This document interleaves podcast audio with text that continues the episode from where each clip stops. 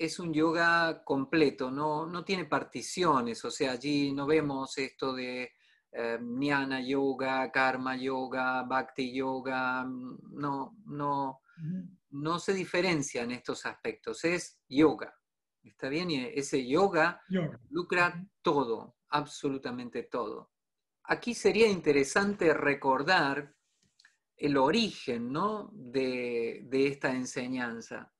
Eh, hay una faceta de la cual rara vez se comenta y es una acepción que se le puede dar a la palabra yoga como guerra. Yoga también puede traducirse como guerra. Y, y también puede entenderse al yogi como un guerrero. En algún momento estaba, estoy hablando de una guerra y de un combate real, ¿eh? no solo de ese combate interior y, todo esto que, sabemos. O sea, guerra, guerra de hecho, digamos, una guerra de hecho, de hecho. Sí, sí, sí. De, de hecho, los yogis han participado en muchas batallas. No, esto no, se realza ni se conoce tanto, en realidad, y esto es porque a los yogis tampoco les interesa que se sepa. Está bien, no hay, no hay ninguna búsqueda de reconocimiento en ese sentido, pero hubo momentos eh, cuando, por ejemplo, en la primera instancia de las invasiones mogoles, en alguna instancia de las invasiones de los pueblos que venían de Medio Oriente, en la India, las cosas se pusieron un poco raudas y, se intentó como aniquilar la cultura original de, este, de, este, sector que llamamos India actualmente. Eh, bueno, los yogis se organizaron, por ejemplo, una gran batalla en la que los Ekadandis, que son un grupo muy, muy antiguo de yogis, de yogis guerreros, 5.000 Ekadandis se enfrentaron al, ejército musulmán y según el texto los musulmanes no pudieron avanzar ni cuatro pasos, ¿está bien? Siendo que los superaban en 500 a 1, ¿sí? O sea, para que tengamos una idea de, de esto, ¿no? Y en donde murieron 3.000 de esos 5.000, o sea que no fue tampoco que, la llevaron de arriba, pero su, capacidad de lucha era y sigue siendo, porque siguen existiendo hasta hoy, los Dakshinami Babas, eh, los Nagas, la gente le llama Nagas, pero eh, el nombre real es Dakshinami Babas. Los Dakshinami Babas, estos guerreros desnudos, vestidos únicamente con ceniza, estos muertos vivos, porque en realidad esa ceniza es ceniza de muerto y significa que ya han muerto. Eh, imagínate, un guerrero que ya ha muerto, ¿a qué le tendría miedo? A nada, claro. Tendríamos miedo naturalmente a la muerte, pero si ya has muerto, ¿a qué le tendrías miedo? ¿Sí? Entonces, ah, estos guerreros son imparables, extraordinarios, ¿sí? Su entrenamiento además, que va desde niños, eh, los hace extraordinarios muchas de las prácticas que conservamos hasta hoy, sobre todo las gatastas, las prácticas físicas, vienen de estos grupos eh, que son todavía más antiguos. Después todo esto fue tomando un matiz cada vez, podríamos decir, más civilizado, ¿está bien? Y, y, traduciéndose toda esta batalla externa a una batalla interna, eh, luego ya sabes, en Bhagavad Gita esto se expresa muy bien, es, uno de los mayores textos de espiritualidad de la humanidad y sin embargo es un texto sobre una batalla. ¿Está bien? Sí, sí.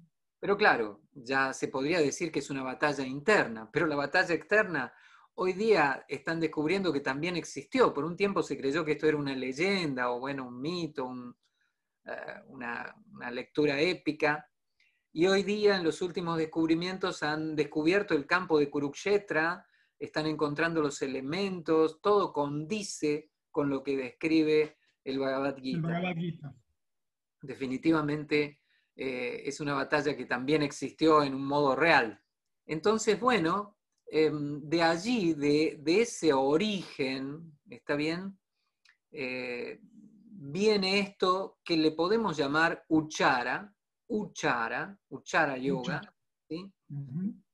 expandirse hasta alcanzar la totalidad, eliminando todo aquello que te sobra.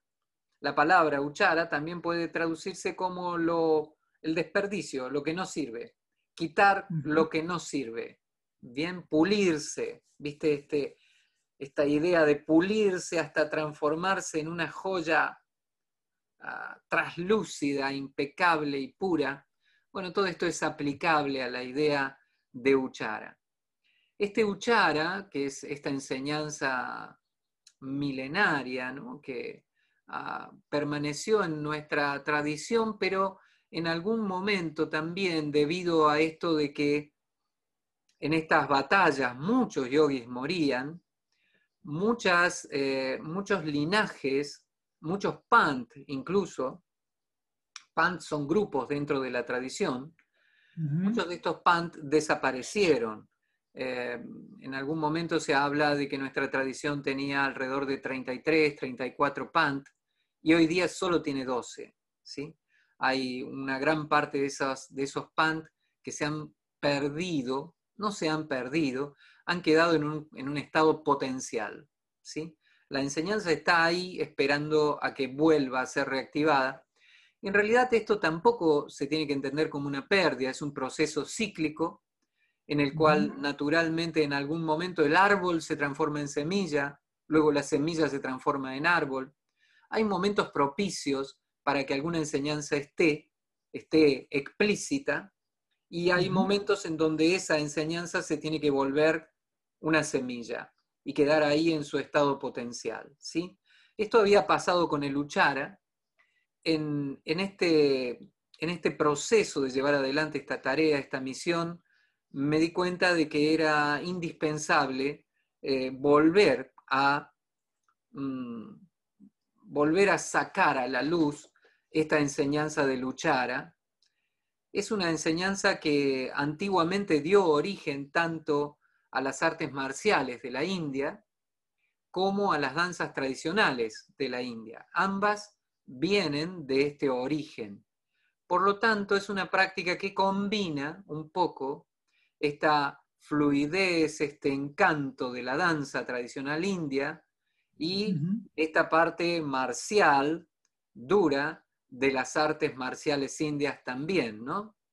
¿Qué pasa cuando tú estás en tu clase, con tus alumnos? ¿Cómo está la gente? ¿Con qué actitud? ¿Cómo están? Un poco, en verdad, un poco diferente en cada uno de ellos, ¿no? Pero generalmente están atentos, están prestando atención. ¿Y con qué actitud? La actitud de, atención, de, alerta. Atención, pero además con buena actitud. Sí, claro, obvio. Sí, por, hacer algo que les interesa. De vos? Que sos una buena persona, que le estás transmitiendo cosas buenas. No hay conflicto. ¿Me explico? Entonces, donde no hay conflicto, donde no hay fricción, todo es fácil. ¿Me explico? Entonces, eh, todo fluye. Todo fluye, todo es fácil. Entonces, no hay entrenamiento realmente. Hay entrenamiento de otros aspectos y está muy bien eso. ¿Bien? Sí, sí, sí. Pero hay cosas que no estamos entrenando en ese contexto, que es cómo manejarnos en una situación de fricción. Entonces, ¿qué pasa? En Uchara, vos agarrás una espada, agarrás un bastón, agarrás una daga y entablás un combate. Y al principio todo bien, se ríen los dos que van a combatir, se ríen, ah, somos amigos, vamos a jugar a combatir.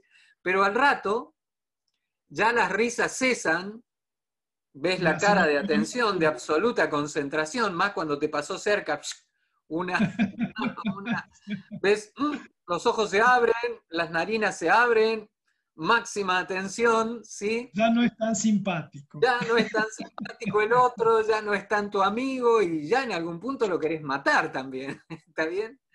Entonces ahí por supuesto está el gurú o el profesor en ese contexto que representa al guru, planteando, bueno, detenerse aquí, ¿sí? ¿Qué está pasando? ¿Qué estás sintiendo? ¿Sí?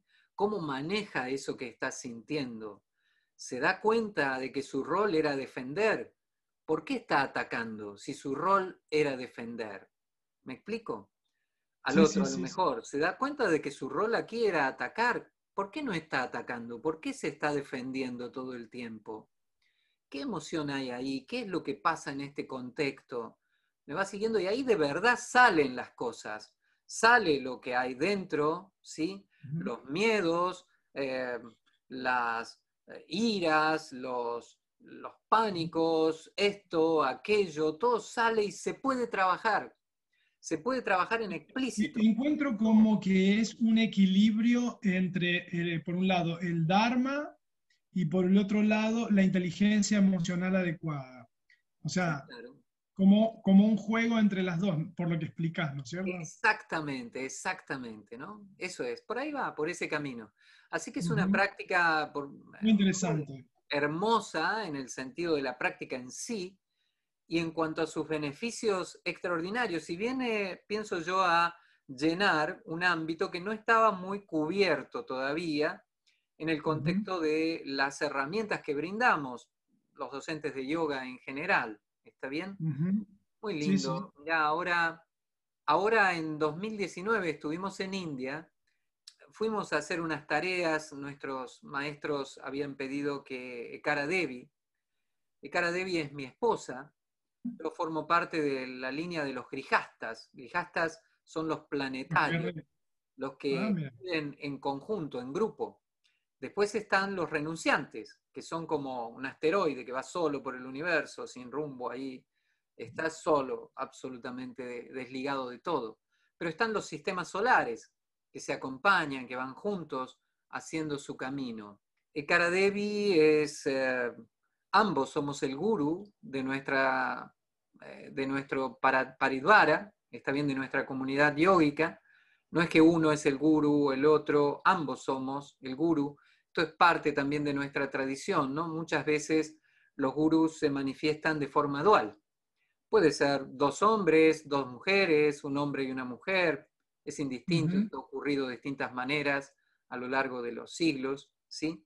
Pero en nuestro caso, este es eh, nuestro formato. Nosotros nos conocemos desde niño y nunca hemos tenido otra mirada, otra visión, otro camino más que este. ¿Está bien? Así que es hasta en eso ha sido perfecto el desarrollo de mi vida, que yo recién te comentaba, ha sido un camino de absoluta fluidez, donde no ha habido elementos de fricción casi. Está bien, o sea, no, no por lo menos para mí, habrá habido obstáculos, como he dicho, pero hace unos años le pidieron a Ekara hacer una película sobre su vida.